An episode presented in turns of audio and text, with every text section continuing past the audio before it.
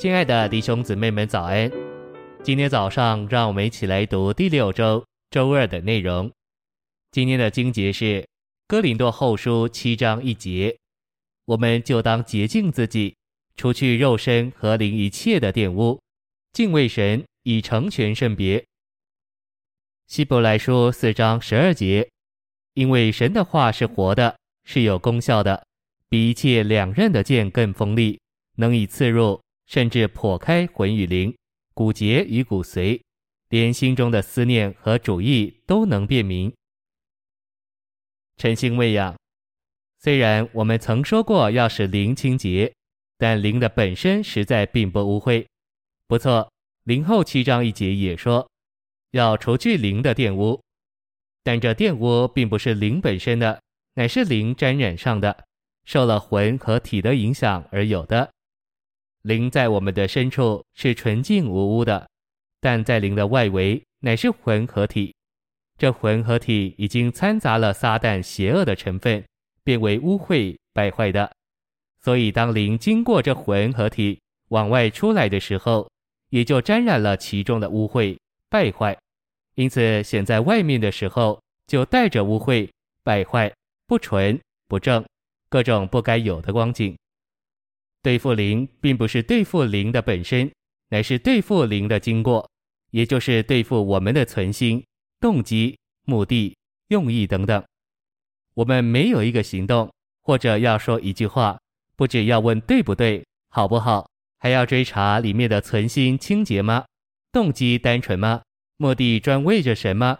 有什么自私的用意吗？有我们自己的倾向吗？信息选读。我们还要进一步的把一切不好的存心、不该有的用意、不单纯的倾向、不正当的意志、有掺杂的情感等等，也都对付干净，然后灵才不只能出来，并且出来了还能是正直的、纯净的。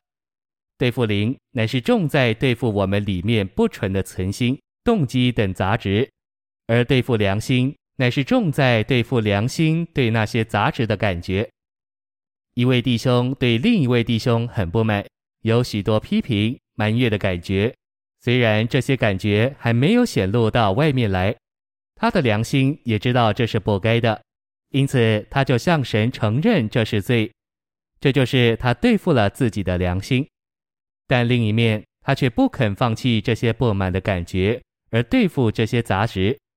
所以，什么时候他想起或提起这位弟兄，他的灵还是含着这些杂质，还是一个批评不满的灵，直到他再蒙怜悯，把藏在深处那个不满也气绝了，然后他的灵才没有这个杂质，也才算学了一次对付灵的功课。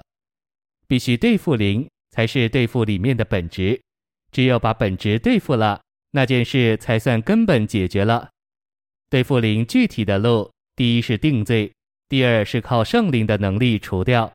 比方，我们有弯曲的灵，第一要定这弯曲为罪，第二要靠圣灵的能力把弯曲这个东西从我们里面除掉。但这定罪和除掉虽是靠圣灵的能力，却是我们主动的。我们肯，我们要，我们就能取用圣灵的能力。圣灵必须得着我们的意志和他合作，他才能叫我们有能力对付。谢谢您的收听。愿主与你同在，我们明天见。